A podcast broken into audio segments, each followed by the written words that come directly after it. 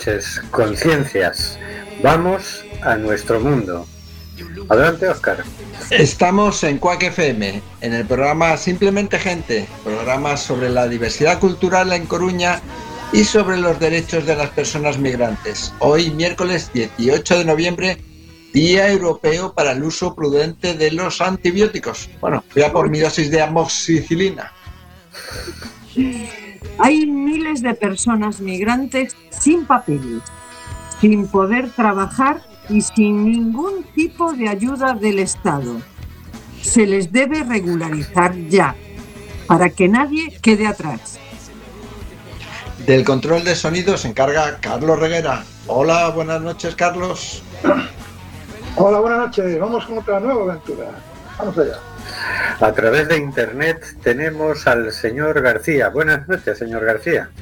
Buenas y primaverales noches de otoño a toda nuestra querida oyentería y al incansable equipo que hace posible este programa. Si José María Sánchez García, diputado de Vox y juez en servicio en excedencia, si Francisco Grande Marlasca, ministro de Interior y magistrado de la Audiencia Nacional de Servicios Especiales, si Enrique López López, consejero de Justicia de la Comunidad de Madrid y magistrado del Tribunal Constitucional en servicios especiales son jueces, ¿por qué se excusan algunos tanto en la... ¿por qué impiden la elección directa de jueces y fiscales? Eso. ¿Cuándo nos van a dejar que el pueblo decida? También a través de internet tenemos a Marisa Fernández. Buenas noches, Marisa. Buenas noches y alegres noches. Y también a Óscar G. Buenas noches, Óscar. Hola, buenas noches. Buenas noches, es verdad. Todos estos jueces, políticos, políticos jueces, y porque dicen, ah, elección directa de jueces. ¡Ay, políticos! Buena pregunta esa que ha hecho el señor García. Me gusta, me gusta.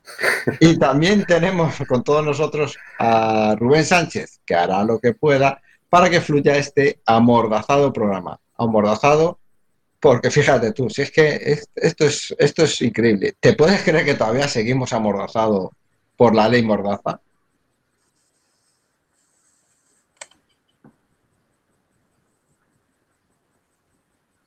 Mira que seguimos amordazados, que no sale la sintonía. ni la cuña de acampa, ni nada. Esto es, no sé. Esquecen. Eh, hemos hablado de Grande Marlaska. O salvaxe dos recursos naturais están a orixe das guerras, da pobreza, da violencia e dos desastres climáticos, que non deixan máis saída que fuxir en busca de presente e de futuro. Acampa pola paz e o dereito a refuxo. Ponlle rostro ao espolio. Do 12 de novembro ata o 14 de decembro no Cantón Grande da Coruña. Mais info redeacampa.org.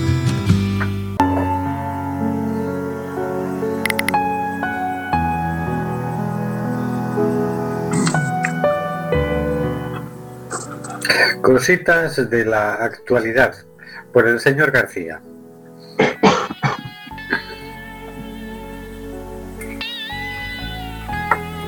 Esta semana traemos un poco de esperanza. Traemos una noticia recogida en el, el diario.es en forma de estudio e investigación, donde nos dicen que investigadores muestran que se puede vivir bien en 2050 con la demanda de energía de los años 60 del siglo pasado. A día de hoy el consumo sigue estando relacionado con el compromiso de la economía, con el comportamiento de la economía. A mayor crecimiento económico, más demanda energética. En el cálculo de los científicos, esta relación se rompe. Una vida digna para todos los habitantes del planeta en 2050 sería posible con un 60% menos de la energía que usamos hoy. Según los cálculos de un grupo de investigadores de la Universidad de Leeds en el Reino Unido, con un gasto de energía global similar a los de los años 60 del siglo XX, la población mundial, que se estima que se habrá triplicado para entonces, podría satisfacer todas las necesidades materiales básicas para llevar un estilo de vida con comodidades propias de los países desarrollados. Para ello sería necesario, apunta el estudio publicado en la revista científica Global Environment Change, implantar en todos los ámbitos la tecnología disponible para conseguir más eficiencia, reducir drásticamente el consumo global y acabar con las desigualdades. La investigación que calcula el gasto energético global mínimo para cubrir las necesidades básicas para una población de unos 10.000 millones de habitantes, casi nada, asegura que el nivel de vida que podría conseguirse con un gasto de energía reducido es mucho más generoso de lo que solemos pensar. Nuestro trabajo responde a las objeciones que dicen que los ecologistas solo pretenden volver a las cuevas. Comentan con ironía los autores del estudio y matizan. Quizá, pero se trata de unas cuevas con bastantes lujos, en las que se ofrecen servicios altamente eficientes para cocinar, mantener los alimentos o lavar ropa. 50 litros de agua por persona al día, con 15 litros de agua caliente para el baño, una temperatura en los hogares de 20 grados centígrados todo el año, acceso a ordenadores conectados a la tecnología de la información y una red de transporte que proveería entre 5.000 kilómetros y 15.000 kilómetros al año por persona. Además de un servicio de sanidad universal y una educación gratuita para todos entre 5 y 19 años.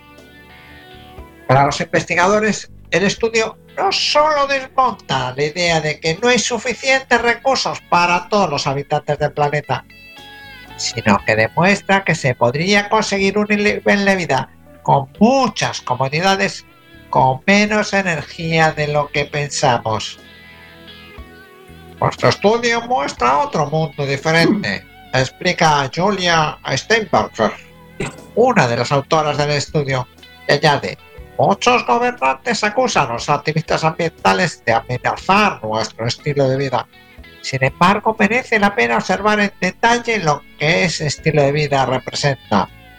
Ha habido una tendencia a simplificar la idea de la buena vida con la noción de que cuanto más, mejor. En su documento los autores han usado los criterios en los que no solo se incluyen las necesidades básicas como la higiene o la alimentación, sino también los medios que permitan desarrollar otros aspectos esenciales para los humanos, como la vida política y social. Por ejemplo, se incluye una capacidad de transporte que puede incluir desplazamientos de ocio, un ordenador por hogar con conexión a Internet de alta velocidad, o un teléfono móvil para cada persona mayor de 10 años. Sin embargo, ITER ha dejado fuera aspectos como el ocio o la innovación. Es una de las limitaciones del estudio, aunque si añadiéramos la energía de esos sectores, seguiríamos estando por debajo del 50% de, de nuestra demanda global actual, dice Millward Hawkins, otro de los autores del estudio. Interesante y esperanzador este estudio que nos trae la Universidad de Leeds. Una pequeña luz al fondo del túnel en el que estamos, en el que de nuevo deja claro que no habrá progreso si no es de todas las personas y para todas las personas.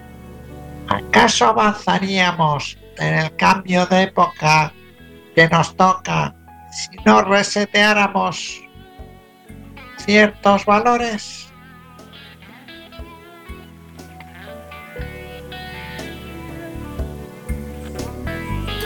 Interesante artículo que nos trae el señor García. Pues sí. Porque esta es una de las grandes preocupaciones tradicionales del mundillo ecologista, ¿no? De la superpoblación no del mundillo ecologista y del, mundillo de, hay que cambiar cosas, ¿no? Eh, igualdad, sí, sí, pero, o sea, igualdad, igual. Todos acceder a todos los servicios esenciales, sí, sí, pero no hay recursos, no. Este estudio lo que viene a decir es, hay recursos, pero hay que utilizarlos de forma eficiente, no hay que generar más recursos, sino los que hay llegan y sobran, y para que todo el mundo viva en condiciones dignas. Porque hay que hacer, hay que saber utilizar, o sea, ser eficaces y también, sí, cierto, en cierta manera el estudio, el artículo es más largo, eh, tampoco hay que estar cambiando de móvil todos los años. Eso hay que, hay que pensarlo, ¿no? Eh, que no es necesario. No es necesario cambiar de móvil todos los años, ni la tele de plasma, por ser tele de plasma. Un poquito mejor, ¿no? Pero recursos básicos para cubrir. Claro. Recursos, o sea, energía hay y de sobra para que todos tengamos una, una calidad de vida digna. En todo el planeta. Sí, sí, eso es lo que me llama la atención, porque ahora mismo más de la mitad de la humanidad no tiene electricidad, facilidad para el agua, ni, ni muchas cosas. Y dices, oye, da- y estos hacen un estudio y dicen que daría para todos y que en 2050 con mucha más población va a dar para todos, ¿no? Pero claro, con ciertas condiciones. Pero para todos en condiciones como, digamos, europeas, ¿no? Sin Sí, derrochar, pero, pero oye, con electricidad, con nevera, con lavadora, con, con televisión, etcétera, ¿no? Bueno, bien, es, es una, una cosa esperanzadora, vaya. Sí, parece que hay como una, no sé si una corriente de opinión o, o como que hay muchas reflexiones sobre que eh, realmente todos tenemos que tener unas condiciones di- dignas de vida y podremos seguir avanzando y hay condiciones para ello. Pero se escuchan voces y opiniones desde diferentes ámbitos sociales, políticos, científicos, que ese es el, lo que toca, ¿no? En este, hacia dónde tenemos que ir, ¿no? Cosa que eso es una buena noticia. Sí. Por lo menos la idea, la idea está ¿eh? y no es una idea, un eslogan. Yo creo que la idea está y bueno, al final se acabará implementando realmente, no solo en estudios. Hoy también leía una, una entrevista a un miembro de, de la, de, la, Organización Mundial de la Salud en ese sentido, ¿no? No solo por la pandemia, sino por, por esta, sino por lo que pueda haber y por las necesidades. O tenemos todos unas condiciones de vida dignas donde podamos acceder a una sanidad digna, o, o para, para solo unos poquitos no, no funciona el, el invento. Bueno, pues vamos a escuchar con sumo gusto de escape.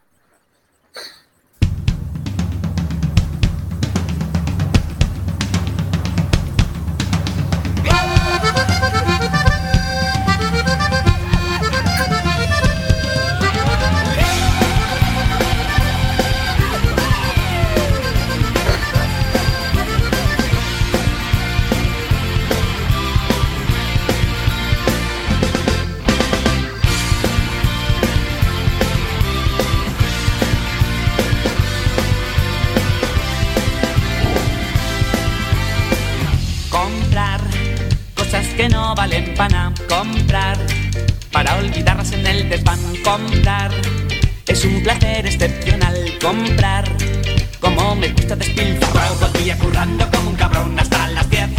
Por un salario de mierda que no me llega a fin de mes. Pero la tele me dice que tengo que consumir. Acepto consumo gusto, yo me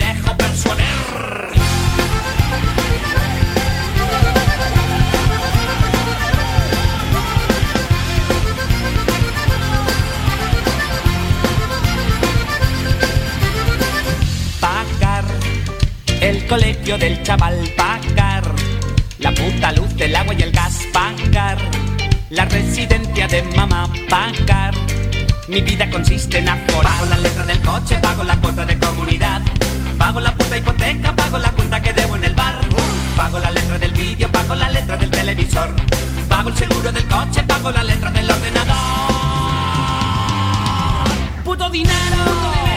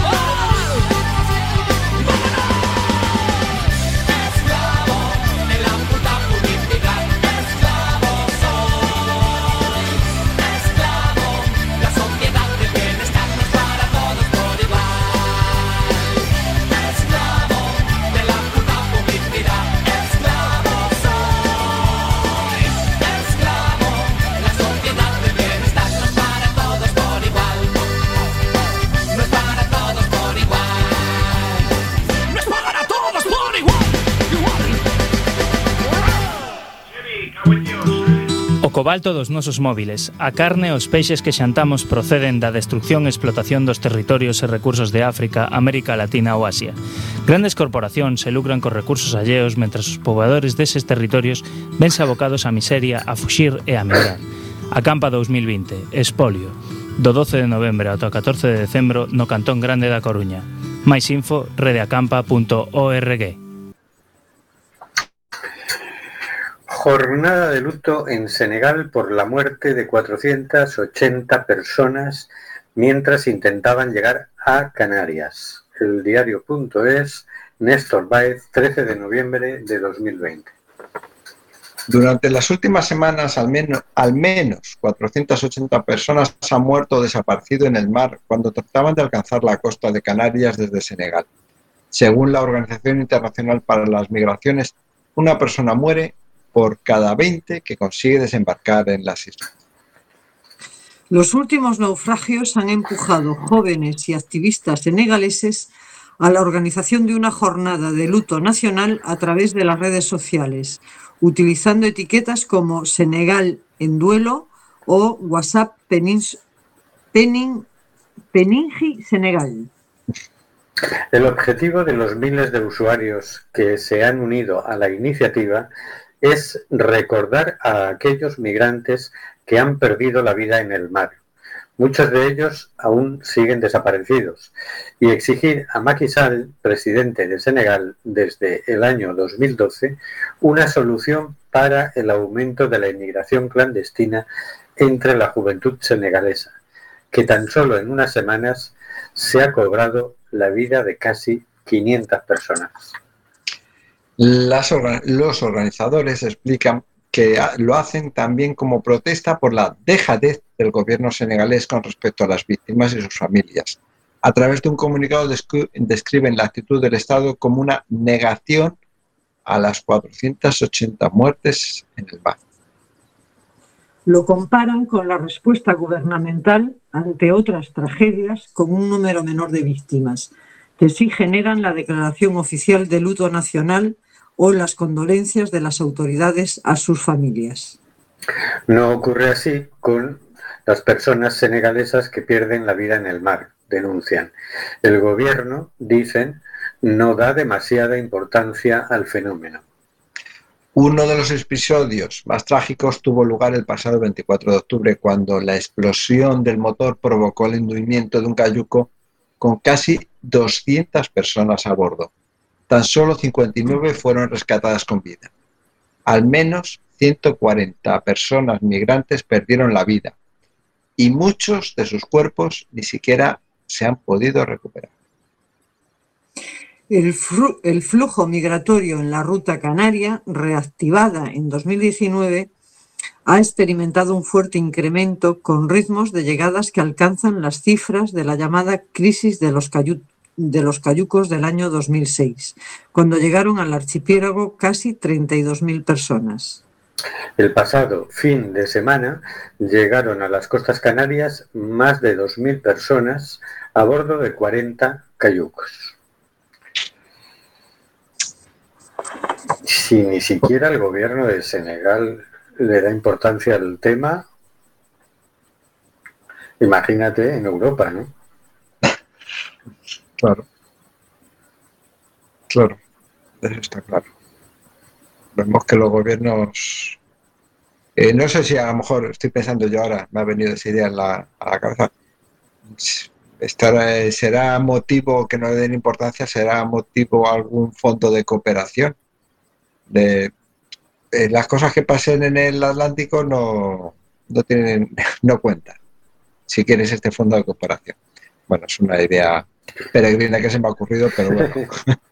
Pues mm, no te digo yo que no, ¿eh? No te digo yo que no. Hoy es muy curioso porque hoy se ha montado un escándalo tremendo en el Congreso, han pedido la dimisión del ministro de Interior, Grande Marlasca, eh, por cómo se está gestionando la acogida en Canarias.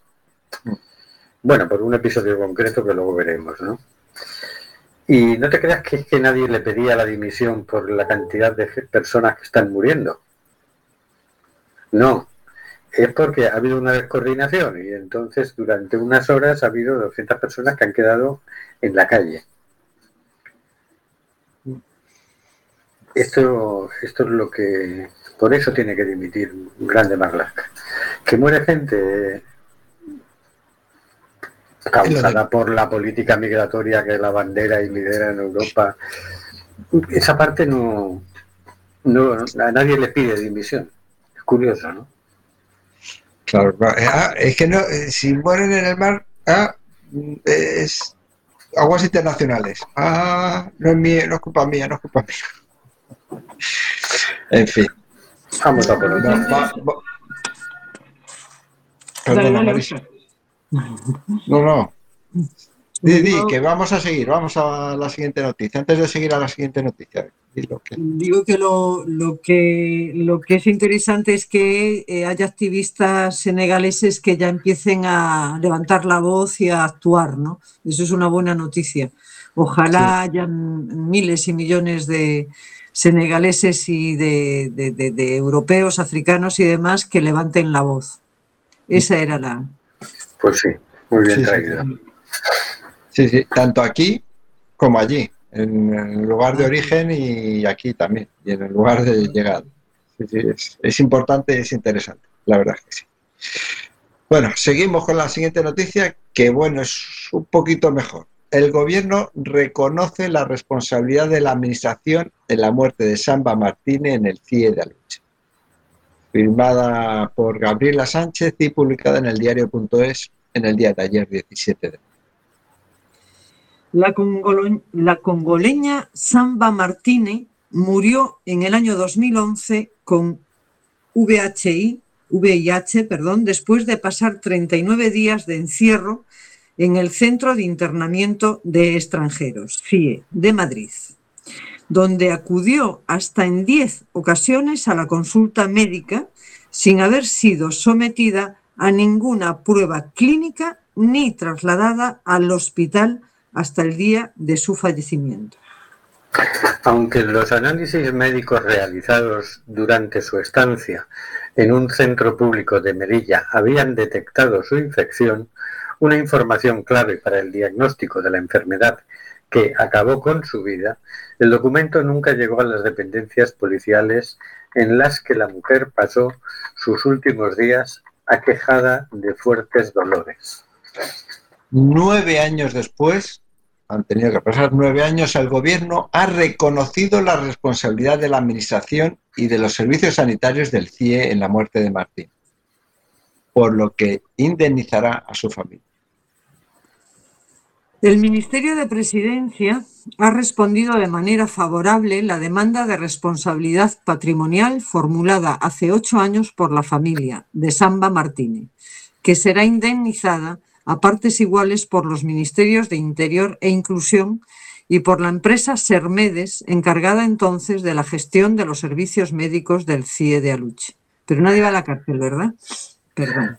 La resolución a la que ha tenido acceso el diario.es concluye que la descoordinación entre las carteras de las que dependen los distintos centros por los que pasó la fallecida y la mala praxis del servicio médico privado del CIE de Madrid derivaron en la deficiente atención sanitaria recibida por la paciente, que dependía de la Administración para tratar sus dolencias debido a su situación de privación de libertad. Eh, privación de libertad por no haber cometido ningún delito. Como todos sabemos, en los centros de internamiento de extranjeros te, te tienen hasta dos meses detenido porque sí, porque les es más cómodo que eh, cambiar la legislación española. Así es. Así es, Entonces, bueno, aquí hay que impedir que la gente venga como sea y, y bueno, si muere gente en el camino, muere gente en el mar, muere gente que ya ha llegado aquí, pues muere gente. Esa parte no parece que les, que les preocupe. Y- Sí, los responsables de no de esa no atención sanitaria, eh, ¿qué pasa con ellos? ¿no? Es decir, han, eh, su mala atención ha generado que una persona muera. ¿Hay alguna responsabilidad? ¿Se pide alguna responsabilidad? No pasa parece. nada. Me parece, aquí todo el mundo se libra, menos, menos nosotros que somos los que pagamos. Y Y además Hubo, es hubo ya juicio por eso, si no recuerdo mal, y salieron absueltos, no sé si por que no quedaba claro que la- no quedaba claro quién era el responsable. Si la persona, el personal sanitario, si el- lo del CIE, el CETI de, de Melilla que no envió la. No recuerdo muy bien, pero la cuestión es que eso ya se, se judicializó, se se fue a juicio, pero no. Es como estas cosas que dicen, sí, algo se ha hecho mal, pero no sabemos quién es el responsable. Y que dicen, dicen que es un servicio médico privado del CIE. Sí, sí, está- está- están externalizados la, la asistencia sanitaria. Así pasa que te puedes encontrar un enfermero o te puedes encontrar un médico o a nadie. No hay nadie de forma permanente en los CIE, ningún sanitario. También es una de las cosas que se denuncia. Bueno, vamos a escuchar la canción Diáspora de Tribalistas.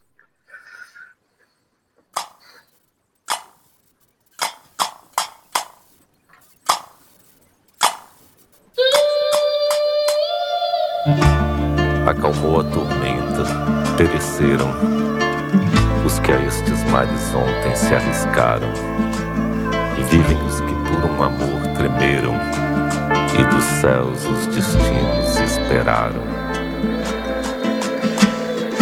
Atravessamos o mar Egeu, um barco cheio de fariseus, como os cubanos, sírios, ciganos, como romanos, sem coliseu.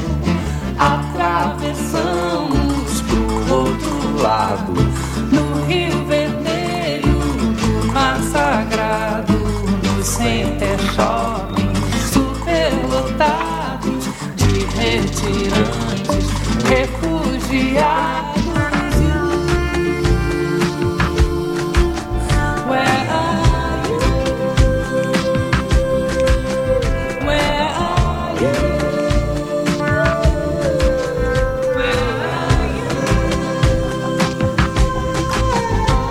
Onde está meu irmão sem irmã?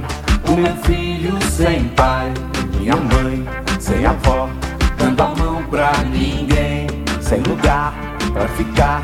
Os meninos sem paz, onde estás, meu senhor?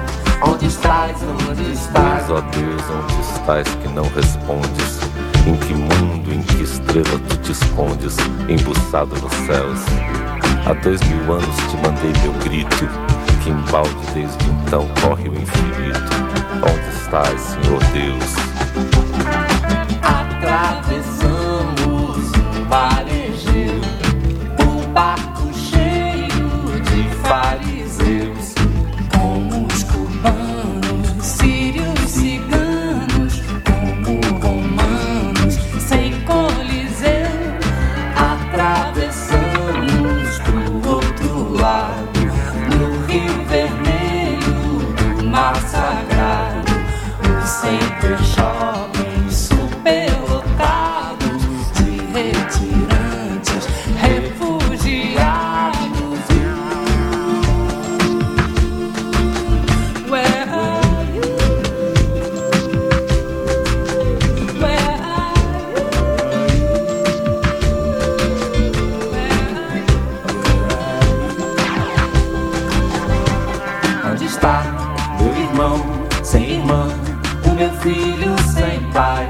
minha mãe, sem avó, dando a mão pra ninguém, sem lugar pra ficar.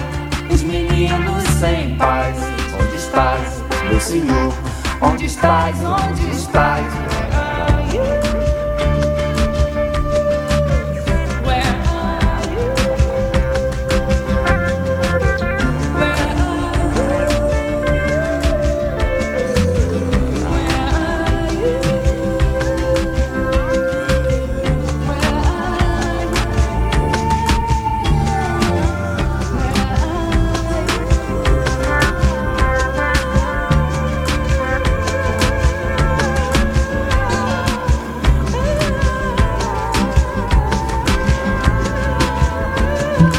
pola paz e o dereito a refuxo converte o Cantón Grande da Coruña nun territorio de denuncia do 12 de novembro ata o 14 de decembro. Nunha exposición ao aire libre, 12 fotoxornalistas documentan o espolio dos recursos, de como os países ricos esquilman os seus bens, a súa natureza e lles arrebata presente e futuro.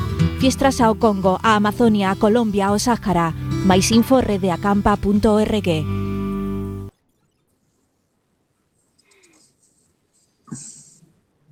No hay que perderse esa exposición.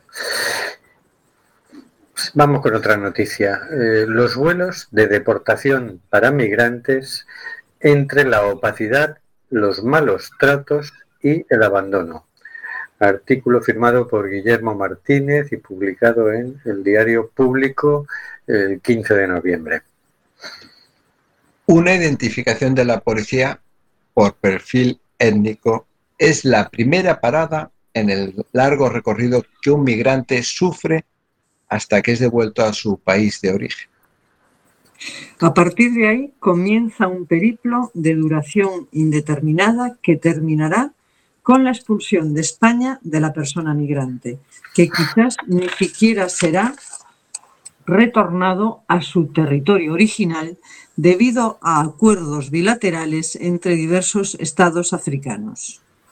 Hace unos días se llevó a cabo el primer vuelo de repatriación de migrantes con destino Mauritania tras la reapertura de los centros de internamiento de extranjeros después de su cierre durante los peores momentos de la pandemia.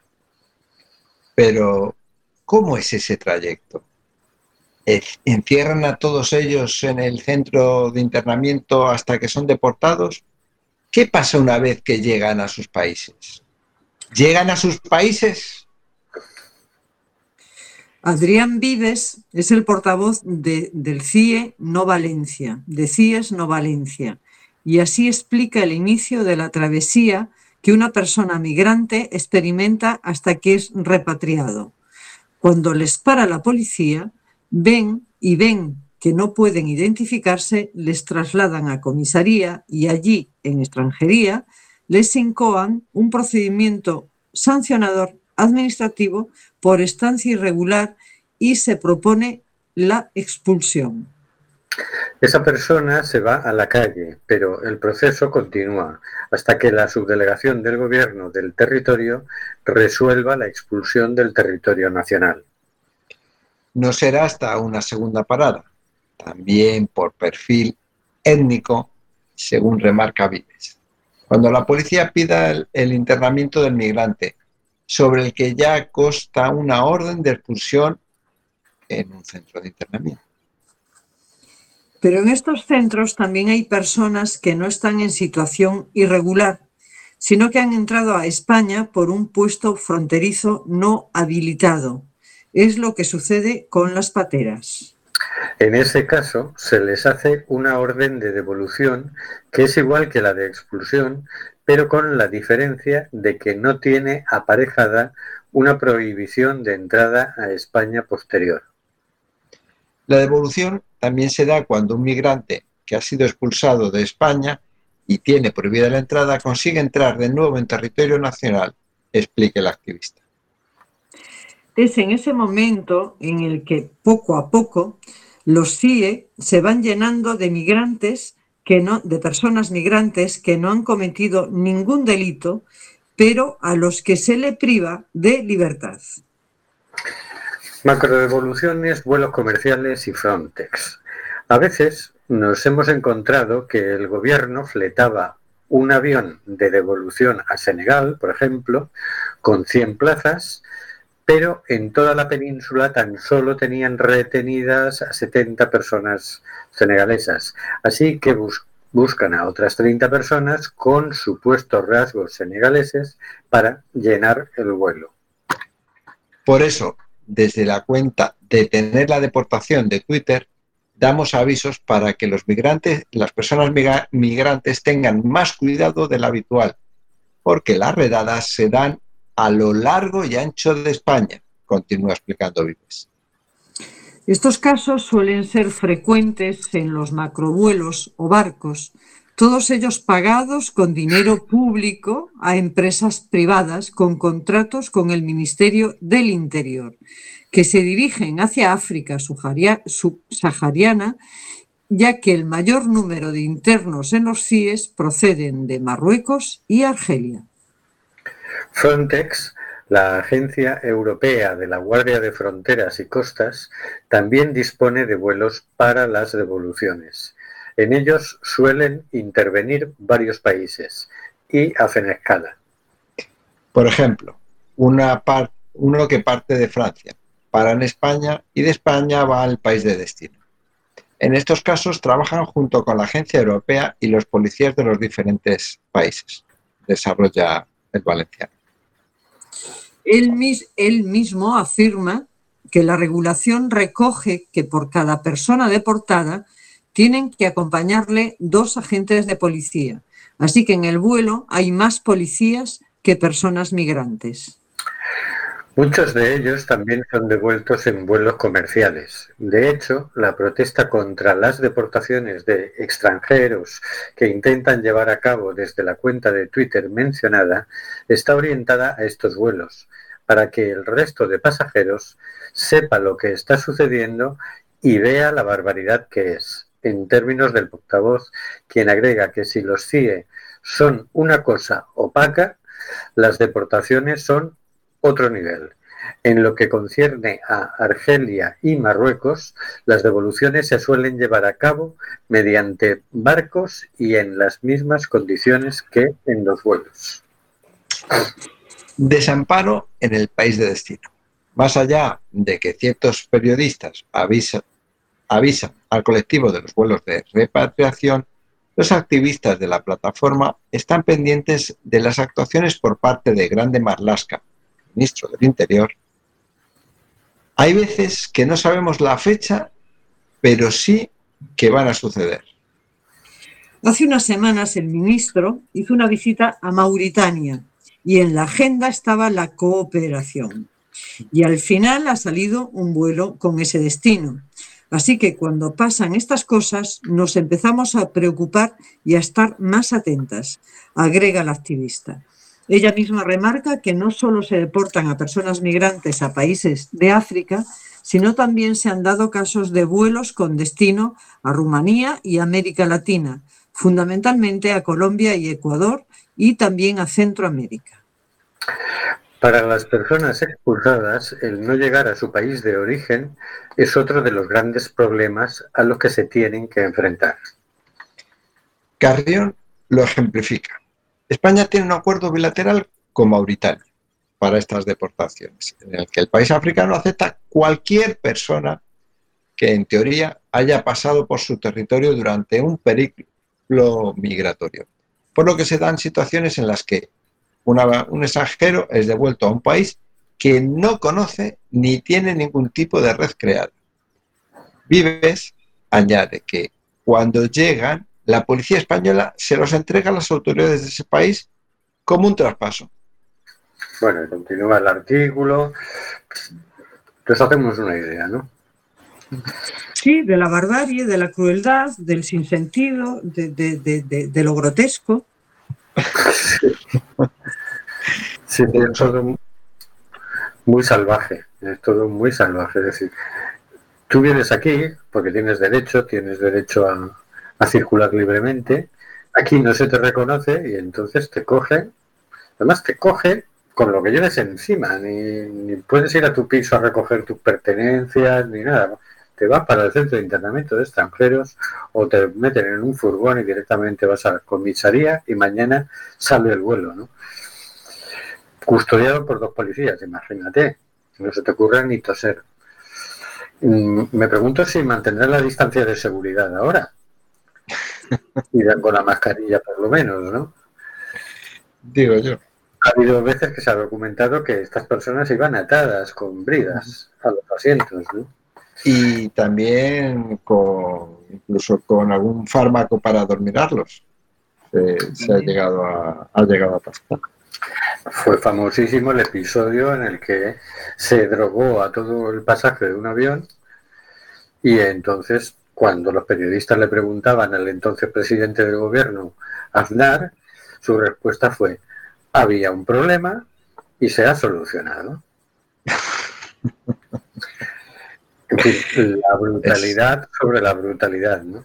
Lo inmoral, lo, lo- lo- eso es respuestas de personas que no tienen moral, ¿no? Que no tienen, que no tienen, que no, no- no- tienen poco de humano. No sé si habría que hacerles, no sé, un estudio, ¿no? Oye, vamos a ver la, la cantidad de humanidad que puede tener esta persona para además estar en el puesto que está en donde es responsable de la vida humana, de vidas humanas. Pues nada, muy- pro- eh, invitamos a todos nuestros científicos que hagan un test de humanidad, así como el de las PCRs para saber si tenemos COVID, pues un Vamos- PC vamos- metemos un palo por no sabe dónde y a algunos a ver si tienen humanidad. Y entonces pedimos una vacuna, una vacuna para la antihumanidad. Eh, efectivamente. Y bueno, ya para, para terminar, el, el hecho de que te dejen en un país que no es el tuyo siquiera, dice, no, es que pasaste por aquí. Y, dice, bueno, ¿y cómo pruebas que ha pasado alguien por Mauritania? Sí, Eh, sí. ¿Cómo lo documentas? Alguien sin papeles, que lo has conocido aquí. Bueno, eh, no te va a pedir muchas pruebas el gobierno en Mauritania porque estuvo hace dos semanas allí Grande Marlaska. Esta semana va a ir a Marruecos. Podemos que es que ahora ya va negociando los vuelos de deportación de avión en avión, ¿no? Así que, mm, atención, atención todas las personas marroquíes o que lo parezcan, porque van a ser identificados por la policía cuando pasen por la calle. Así que mejor confinarse. Así es. Ay, Dios mío. Vamos a Ay, por la ¿Dónde irán esos fondos de cooperación? Sí, sí, les llaman fondos de cooperación. Sí, claro, cooperan entre ellos, claro, eso sí lo Claro. Bueno, seguimos la siguiente noticia. Vamos. Marlaska, Marlaska, tras el desalojo de 200 migrantes de Arguineguín, dice, no voy a dimitir. Noticia de público de agencias que se ha publicado el 18 del 11 del 2020. O sea, hoy. Hoy, el ministro del Interior, Fernando Grande Marlasca, ha asegurado este miércoles que no va a dimitir después de que la Policía Nacional facilitara este pasado martes la salida de más de 200 personas migrantes del muelle de Arguineguín, en la isla de Gran Canaria, sin un lugar donde ir. No, no voy a dimitir, ha respondido en la sesión de control al gobierno en el Congreso, al ser preguntado por la diputada del PP, Ana Belén Vázquez, si pensaba dimitir por su incompetencia para gestionar la crisis provocada por la llegada masiva de migrantes a Canarias. Grande Marlaska ha remarcado que su departamento está investigando lo ocurrido este martes en Arguineguín. Se tomarán las medidas necesarias y precisas si se observa alguna descoordinación, dice. No tenemos ningún inconveniente en reconocerlo porque en nuestro caso son puntuales y tomaremos las medidas que sean precisas en ese sentido, ha aseverado el ministro. En fin, Qué grande, qué grande Marlarca, qué Sí, grande, es que es grande, es grande. Menos mal, si iba a ser pequeño, ¿no? Ahora que grande también es Ana Belén Vázquez, porque... Claro, y No sí. hablemos de, de- de grande o pequeño, porque mucho, porque Lo que sí es que eh, son malas personas estos ministros del Interior. ¿eh? Yo cada vez me convenzo más de que, de que, bueno, la vida humana poco les parece que les importe, ¿no? Porque si hacen esa diferencia entre un color de piel y otro, y etcétera, pues debe ser que su, su ética está muy cuestionada. Pues sí, mucho. Le han pedido la dimisión el Partido Popular, le ha pedido la dimisión Ciudadanos, le ha pedido la dimisión Podemos Canarias, se ha desmarcado Podemos de esa petición de dimisión, pero eh, no sé por qué se ha desmarcado. Supongo que porque ellos son también parte del gobierno, pero, pero Podemos Canarias no se ha podido aguantar. Pero yo insisto, es decir, eh, está muy bien que esto se gestione bien, que si hay personas, imagínate en Canarias, que en el último mes han llegado unas 9.000 personas, ¿dónde narices las metes? ¿Dónde están? ¿Qué es esto? El presidente del gobierno canario está pidiendo, por favor, mm, déjenos enviarlos a la península, porque evidentemente en Canarias no, no caben. Ahora mismo, Arguineguín, es decir, la población que hay allí es más o menos eh, eh, la misma que, el número de personas acogidas. Es como si aquí en Coruña hubiera 230.000 personas acogidas. Eso es caldo de cultivo fantástico para la extrema derecha para empezar a decir sus típicas barbaridades. Porque desproporciona las cosas completamente. Pero, pero dices, bueno, primero hay que acogerlas con dignidad, por cierto, han hecho caso a lo que dijimos en el anterior programa y han terminado esas 200 personas, las terminaron metiendo en plazas en plazas turísticas, ¿no?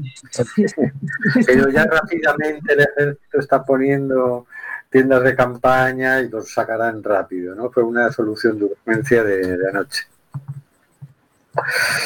Pero evidentemente esto eh, hay que gestionarlo de otra manera. Bueno, ¿qué están pertrechando? Están pertrechando llegar a acuerdos con Senegal rápidamente para que impidan la salida de cayucos, lógicamente. Es decir, dinero para Senegal, armas para Senegal, patrullas eh, españolas en Senegal, a patrullar nuevamente la frontera para que no puedan salir y se puedan morir de asco en su propio país todos estos jóvenes que buscan desesperadamente una salida. Esta es la solución grande Marlasca, esta es la solución eh, Gobierno de España, esta es la solución Unión Europea. No les dejamos venir, nos ciscamos en su derecho a la libre circulación y que se mueran de asco en su casa que estamos expoliando nosotros. Esa es la política migratoria que propone la Unión Europea. Y vamos, vamos rápidamente por la siguiente y hasta ahí nos va a dar. El gobierno activa un plan para evitar la salida de pateras a Canarias que incluye el envío de más aviones y buques a los países de tránsito. Firmado por Gabriela Sánchez el pasado 13 de noviembre y publicado en Desalambre. El gobierno ha aprobado un nuevo plan de choque para responder al aumento de llegadas de, personas migrantes en pateras a Canarias. La ministra de Política Territorial, Carolina Darias, ha anunciado este viernes la activación de un paquete de medidas de emergencia para tratar de reducir el número de personas llegadas a las islas de forma clandestina, que en el último año han aumentado en más de un 660% superando las 15.500 entradas. Uno de los principales objetivos es, comillas, evitar que nadie salga en patera y cayuco, se cierran comillas, hacia las islas, para lo que se potenciará la vía diplomática y multiplicarán las actuaciones de las fuerzas de seguridad españolas por tierra, mar y aire en los países de origen y tránsito, con el objetivo de frenar la salida de embarcaciones hacia mm. España. La batería de medidas serán aplicadas bajo la coordinación de la vicepresidencia primera por los ministerios de Interior, Exteriores, Inclusión y Política Territorial. El Ministerio del Interior será el encargado de reforzar la cooperación efectiva del Gobierno con los países de tránsito y origen, como Senegal, Mauritania o Marruecos, lo que se traducirá en el incremento de despliegue policial con el que España ya cuenta en aquellos estados por donde parten o pasan sus, personas migrantes en su intento de llegar a Canarias. El departamento dirigido por Fernando Grande Marlasca enviará dos buques oceánicos, una patrullera de altura, un avión, un helicóptero y una embarcación sumergida a estas zonas para aumentar la dotación de la que disponen los equipos de la Guardia Civil y la Policía Nacional en estos países para frenar la inmigración. Además, la Agencia Europea de Frontera, Frontex, va a colaborar con el despliegue de equipos en Gran Canarias para reforzar las labores de la policía. Es nuestro objetivo combatir a las redes que trafican con personas, ha apuntado Darías. El gobierno de España también está negociando con Senegal y con Frontex desplegar medios aéreos en la ruta atlántica. El plan incluye la creación de un centro de atención temporal de extranjeros, CATE, en el antiguo porvenir de Barranco Seco, un terreno cedido por defensa a Interior para realizar el procedimiento de filiación de los migrantes recién desembarcados durante un plazo máximo de 72 horas. El proyecto pasa por la creación de unas instalaciones fijas, ha matizado Darías. Pero, por el momento, el Ejército de Tierra ha levantado sobre la tierra, sin asfaltar, 23 tiendas con 200 literas y capacidad para alojar, con la distancia que obliga la pandemia, a 800 personas. Esta instalación sustituirá al campamento de eh, personas inmigrantes improvisado desde agosto en el puerto de Arguineguín, que acoge a cerca de 2.000 personas migrantes en condiciones de hacinamiento e insalubridad, según HRW.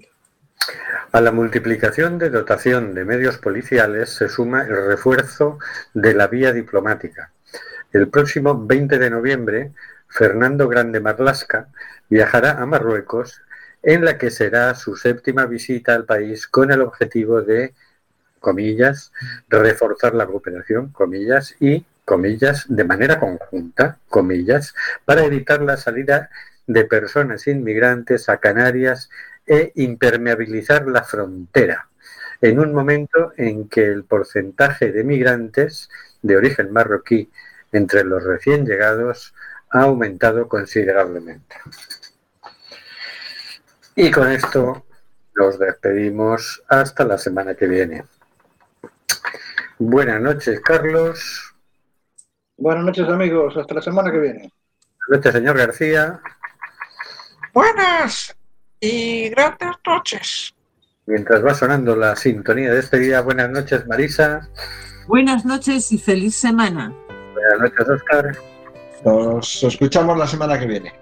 Buenas noches, queridas y queridos oyentes. Está muriendo gente en el Mediterráneo. Nosotros hacemos este programa.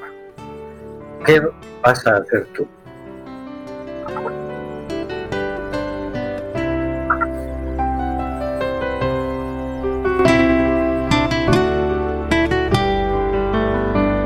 de Amazonas nos llega el suspiro que alimenta al hijo que vive en Chalpín.